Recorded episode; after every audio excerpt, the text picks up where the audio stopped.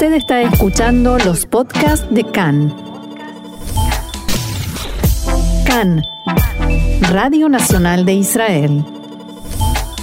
Seguimos adelante y vamos a hablar de economía, política, parlamento, en fin, todo esto que nos rodea y que nos involucra tanto porque tiene que ver con nuestras vidas.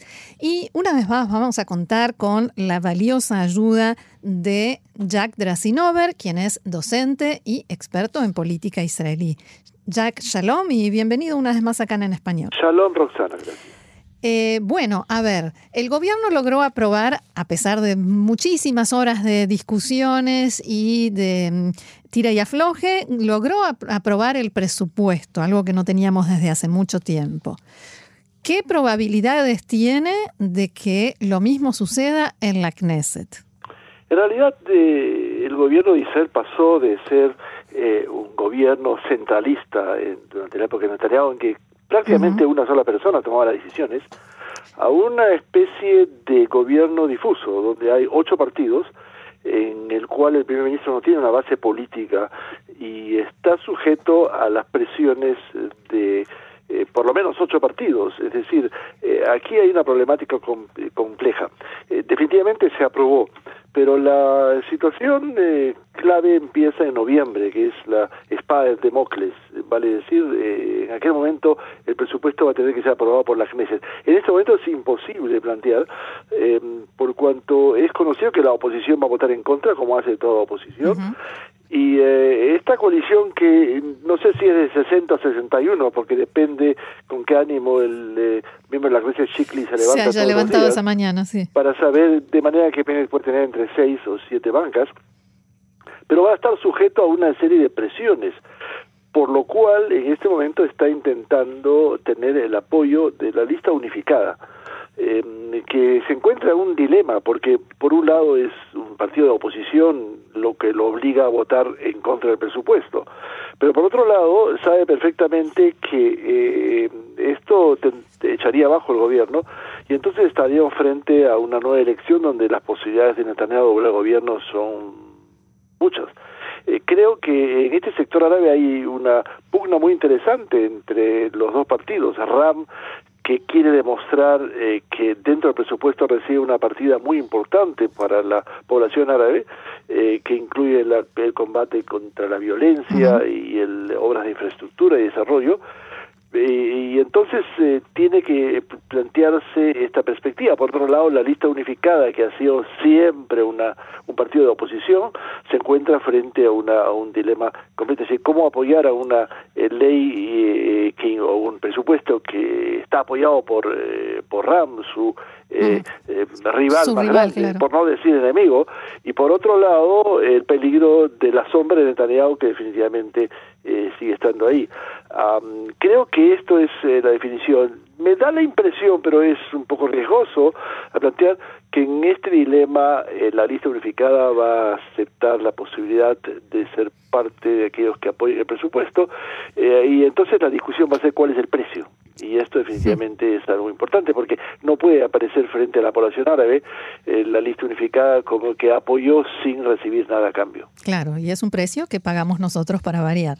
Absolutamente, pero no solamente eso en todo el, todos los casos, es decir, este presupuesto eh, aprobado eh, incluye eh, varios elementos. En primer lugar, y quizás el más importante, el aumento del déficit a un 6.8% del Producto Nacional Bruto. Y eso es algo que también tenemos nosotros que tomarlo en consideración.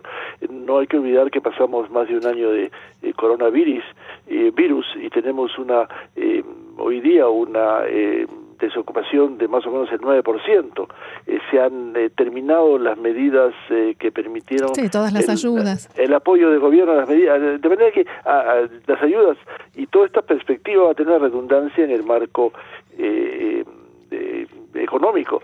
no hay que olvidar que además el, recrudecimiento del coronavirus es algo que preocupa al gobierno y a toda la población de Israel, lo que ha llevado al gobierno a intentar poner en práctica la tercera vacuna, aún antes que la autoridad eh, médica americana lo haya aprobado. Ahora, hablando del primer ministro Naftali Bennett y su falta de apoyo electoral, ¿el hecho de ser primer ministro no le está sirviendo para ampliar esa base de apoyo y para convertirse de una vez por todas en, o, ser considerado de una vez por todas en primer ministro legítimo frente a la campaña del Likud y de Netanyahu que todavía lo siguen nombrando como un primer ministro ilegítimo? Creo que eh, esto va a depender únicamente de los logros del gobierno. Y yo creo que en ese sentido Bennett se dio cuenta que no tiene otra alternativa. Es decir, luchar frente a la base hay que presentar cartas en la mesa.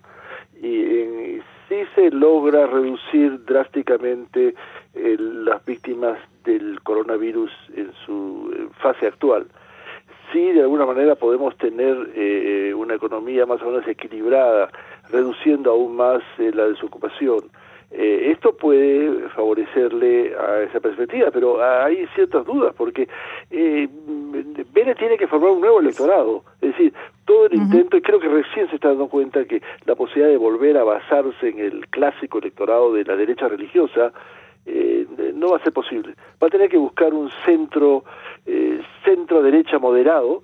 Eh, pero que definitivamente eso lo pone en el mismo terreno en que SAR, básicamente quizás hace una colisión con, con Guido SAR, pudiera presentar un frente eh, unificado, lo que se llama una derecha moderada, para las próximas elecciones. El problema es cuándo van a haber esas próximas elecciones. Y, todo depende, como dije, del presupuesto y su aprobación probablemente en noviembre, porque si no, la espada de Damocles va a caer sobre el gobierno. Eh, y y si se logra eh, aprobar, tenemos por lo menos, creo, más o menos un año de tranquilidad y creo que eso pudiera abrir la posibilidad de que grupos de la ortodoxia entendieran de que eh, no se ve a corto plazo la posibilidad de eh, Netanyahu volver gobierno y entonces pudieran ser tentados, por lo menos parte de ellos, de entrar en una coalición con Bennett. Creo que este es el factor sobre el cual Bennett intenta plantear la ampliación de su gobierno y para lograr frente a las próximas elecciones que espera él que no sean prontas, eh, algún tipo de, programa de éxitos, definitivamente. Ahora, Jack, eh, hola, Gaby Astrosky te saluda. Eh, vos comentabas recién en el inicio que dependemos de alguna manera del humor con el que se levante el día de la votación a Mihai Shikli.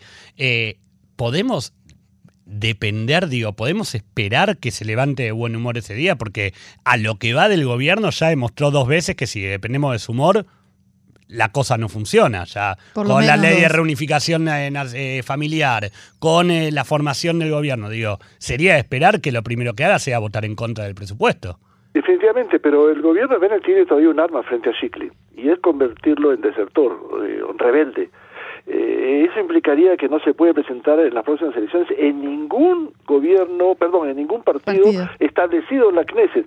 Todos esos flirteos eh, románticos que ha hecho con Netanyahu, con el Likud, eh, pueden ser efectivos teóricamente, pero si Bennett lo logra convertir en, en desertor o en rebelde, eh, su futuro político está determinado solamente si logra presentarse a las elecciones en un partido independiente.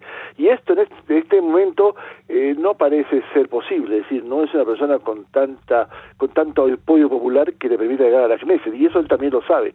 De manera de que eh, lo que Sheckley juega es en eh, dos, en dos canchas paralelamente. Una es eh, presentarse como un elemento doctrinario que considera que Bennett de una manera traicionado los principios de la extrema derecha, pero por otro lado, él intenta plantearle a Bennett, yo soy parte de la coalición, es decir, no estoy solo afuera. Y esta figura no es tan simple, pero eh, por lo menos ha indicado de que en el marco del presupuesto eh, va a votar a favor del gobierno, aunque han sido eh, rumores, sugerencias, eh, eh, todavía no tiene una posición clara y creo que no la va a tener hasta que se acerque noviembre, porque eso definitivamente aumenta su valor político y electoral. Me gustaría tocar ahora la situación dentro del Likud, porque hablabas de la oposición que tiene que votar en contra de las propuestas del oficialismo y es lo que viene sucediendo todo este tiempo y han fracasado varias de las leyes eh, de, de la coalición. Sin embargo, hay legisladores que se empiezan a sentir mal con esto, sobre todo después del incidente o de lo que pasó con la ley eh, para evitar que se que se tiren, que se descarten las muestras biológicas después de una violación, en la cual legisladores y sobre todo legisladoras que tuvieron que votar en contra se sintieron muy mal. Y hay quien dice dentro del Likud que esto está como degradando la marca Likud. ¿Cómo, eh, cómo en lo...? realidad, eh, sí, el, tu planteo es muy claro, eh, eh pero eh, el Likud se debate en, en, entre dos alternativas. Volver a la clásica visión del Likud clásico, eh, casi heredero de la visión de Jabotinsky, muy moral, con un criterio muy muy claro frente a posiciones políticas, pero que en ese momento están más dadas en el aspecto de seguridad y fronteras. Y la otra es el Likud de Netanyahu, en el que sigue teniendo una fuerza impresionante. Eh, creo que su modelo es Trump, eh, que después de haber perdido las elecciones todavía sigue siendo una figura importante en el marco del Partido Republicano. Eh, Netanyahu es aquel que ha impedido eh, que el voto del Likud se divida o que haya desertores. La pregunta es por cuánto tiempo más. Eh, y definitivamente creo que eh, se plantea nuevamente en noviembre como fecha clásica o clara. Eh, ninguno de los eh, factores eh, relacionados con el Likud, a pesar de que ha hablado claramente a media voz de su oposición eh, a, a este tipo de planteos que ha sido obligado por Netanyahu, no ha logrado de una pasar el Rubicón y decir nosotros nos oponemos y vamos a votar en contra cosa que, que en definitiva en la en el gobierno pudiera suceder eh, y entonces eh, todo depende del liderazgo de, de, de Netanyahu. Eh, todos los intentos de personajes alternativos al liderazgo de Netanyahu fracasaron. O sea, definitivamente eh, creo que dieron un, un, paso adelante y dos atrás. Mm. Y entonces no no no se ha logrado presentar eh, un candidato. Mucha gente pensó que Netanyahu definitivamente va a salir de la política por propia voluntad, pero eso no es los que no lo personas, conocen. Personas que son animales políticos, eh, uh -huh. creo que definitivamente, como dijo alguien, eh, son profesionales políticos, no va a dejar atrás la posibilidad de volver al gobierno, más aún que él puede ver algunos puntos de debilidad en el en el gobierno que son básicamente la, el tira y afloje de los de los otros partidos. No hay que olvidar que en el presupuesto aprobado eh, solamente había consenso con respecto a la partida eh, de, de defensa. defensa. y definitivamente en el Ministerio de Salud que, que de alguna manera Horowitz, el ministro, uh -huh. eh, hizo un trabajo que permitió plantear que no hay alternativa.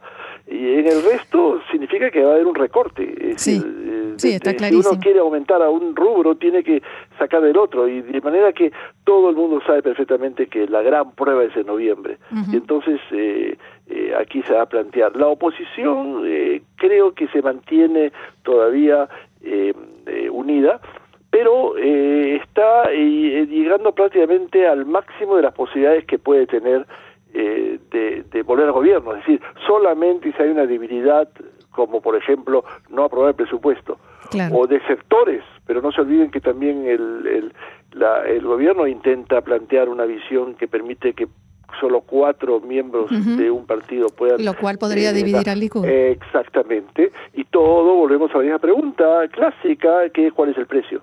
Uh -huh. ¿Y cuál es el precio que el gobierno está, eh, sobre todo, eh, eh, permitido o, o considera pagar para esto? También por leyes internas que entre los otros partidos son muy importantes. Por ejemplo, la igualdad de los derechos de los homosexuales, uh -huh. en el cual se encuentran frente a un problema de los dos partidos árabes y también eh, de otros partidos que quizás pudieran plantearse eh, que no están dispuestos a aceptar eso.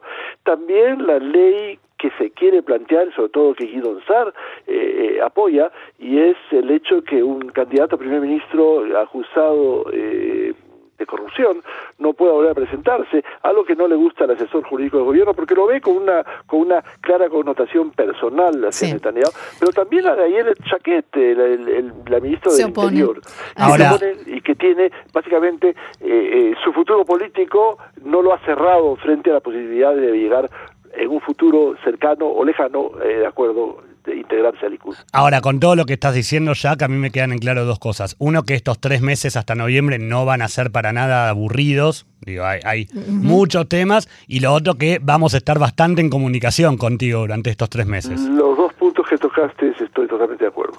Muy bien, Jack Drasinover, educador y experto en política israelí. Muchísimas gracias una vez más y será hasta la próxima. Las gracias a ustedes. Hasta la Shalom.